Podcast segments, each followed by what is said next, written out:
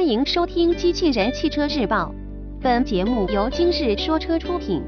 欢迎搜索关注“今日说车”栏目，了解汽车圈新鲜事。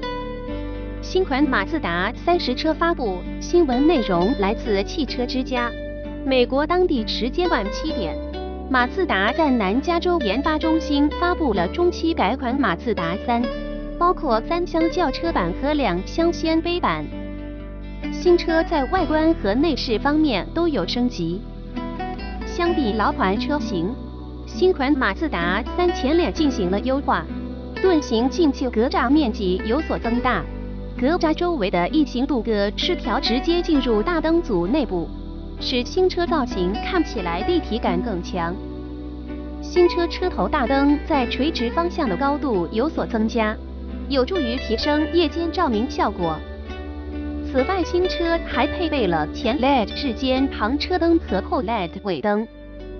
其他细节方面，新车转向灯位置有所调整，位于后视镜边缘，侧面及尾部设计基本与现款车型保持一致。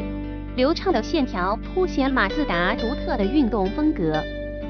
新款马自达三在内部设计上也有小幅进步。采用经过重新设计的三辐式多功能方面盘，而换挡杆和影音控制单元位置也更加接近中控台，使驾驶员操作起来更加方便。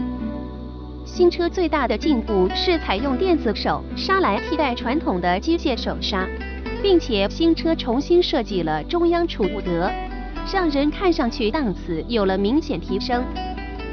新款马自达三将增加 2.2T 柴油发动机，并且1.5升和2.0升汽油发动机也会继续提供。传动方面，与发动机匹配的是六速手动或六速自动变速箱。播报完毕，感谢关注。